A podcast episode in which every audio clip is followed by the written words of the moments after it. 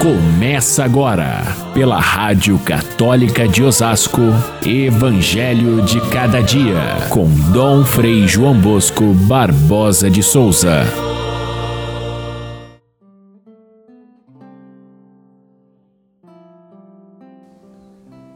Alguém disse a Jesus: Olha, tua mãe e teus irmãos estão aí fora e querem falar contigo.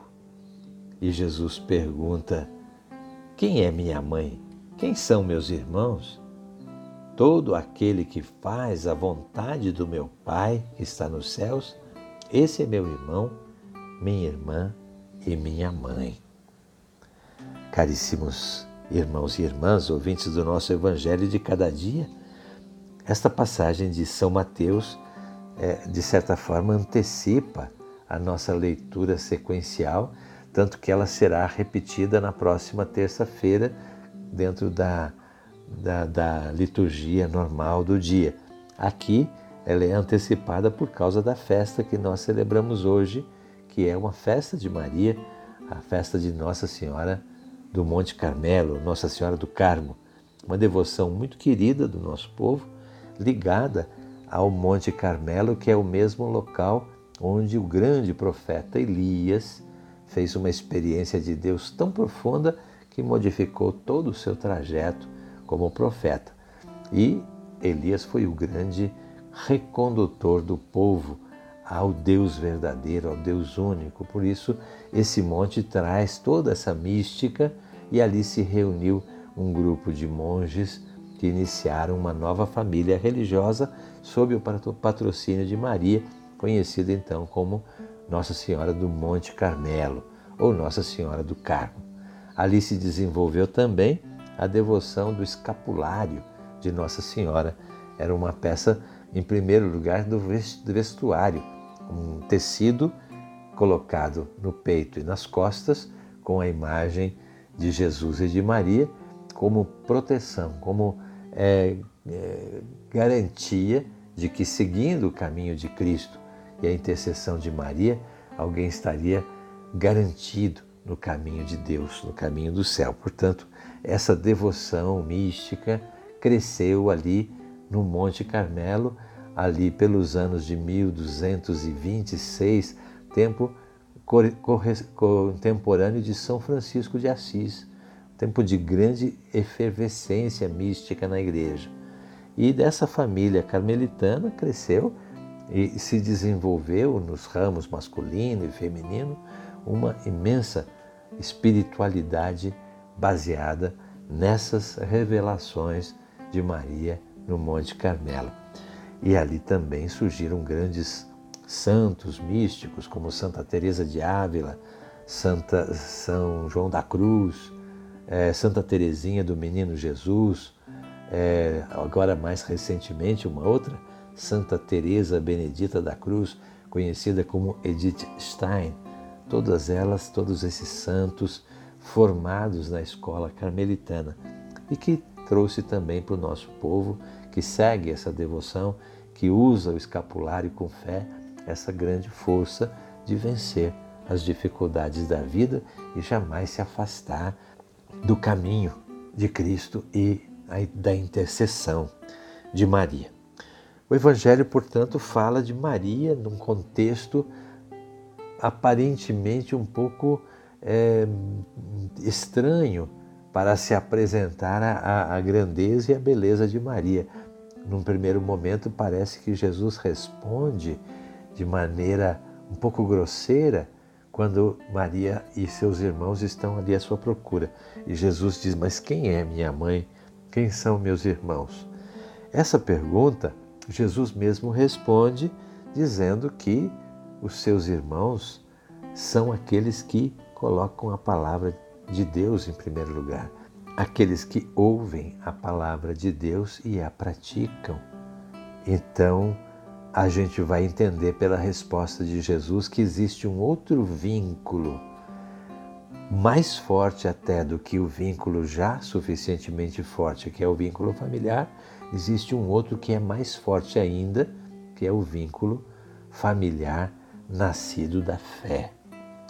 Na época de Jesus, a família o conceito de família judaica, que tinha os seus as doze tribos, os verdadeiros clãs familiares, estavam muito em crise.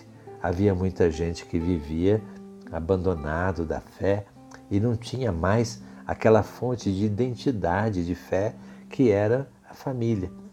E nessa circunstância, Jesus então propõe um novo tipo de família que dá de fato identidade a alguém, que é a família de fé. Ser cristão identifica a pessoa mais do que o, a, o sangue da, desta ou daquela família. Ser filho de Abraão, que era tão importante no tempo dos, daqueles judeus, deixa de ser importante para aqueles que assumem a fé cristã e passa a ser importante o sangue de Cristo, aquele que veio da parte do Pai e leva ao Pai aqueles que querem seguir realmente a sua vida. A família eh, judaica eh, deixa, abre espaço, portanto, para outra, um outro tipo de vínculo que eh, para os cristãos se torna mais importante, que é a comunidade, a comunidade de fé. Esta sim nos dá identidade de vida para aqueles que frequentam, muito mais do que os laços de sangue, que por si só são fortes, mas que são superados por esse outro vínculo maior. Então não se trata de uma ofensa a Maria, porque ela, mais do que ninguém, é aquela que ouve a palavra de Deus e a põe em prática. Dentro da definição de Jesus, Maria é perfeita. E por isso, então, nem nos deve preocupar essa questão de ser uma, uma espécie de ofensa de Jesus à sua família. Jesus amou a sua família. O seu pai adotivo José, a sua mãe escolhida por Deus e os seus familiares que muitas vezes aparecem aí na história do Evangelho em diversos momentos.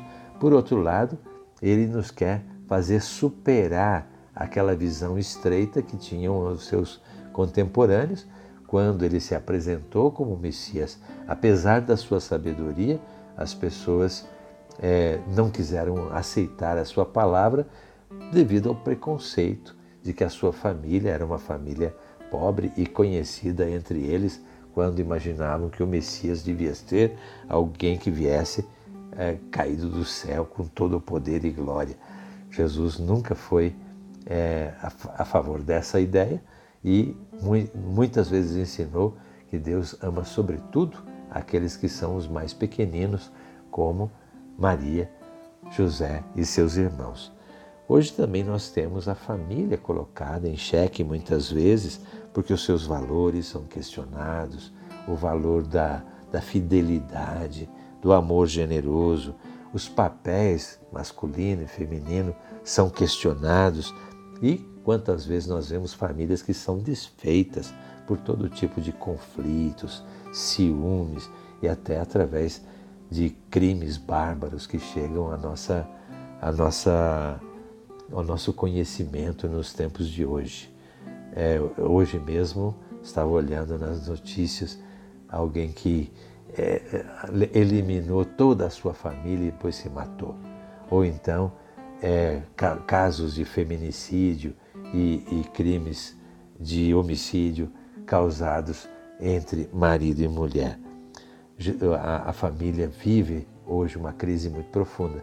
Por outro lado, como ela vem crescendo e o Papa Francisco, sem dúvida nenhuma, tem muita responsabilidade nisso. Ela vem crescendo na igreja como a, a, a entidade que pode, de fato, aproximar as pessoas no seu conjunto da comunidade da igreja, família maior, e fazer com que alguém encontre o caminho de Deus através do amor familiar, da santidade familiar. Nossa Senhora do Carmo, é, hoje celebrada em toda a igreja, nos ajude a esse, chegar a esse encontro com Deus nas nossas famílias. Deus seja louvado pelas nossas famílias. Fiquem todos com Deus. Até amanhã, se Deus quiser.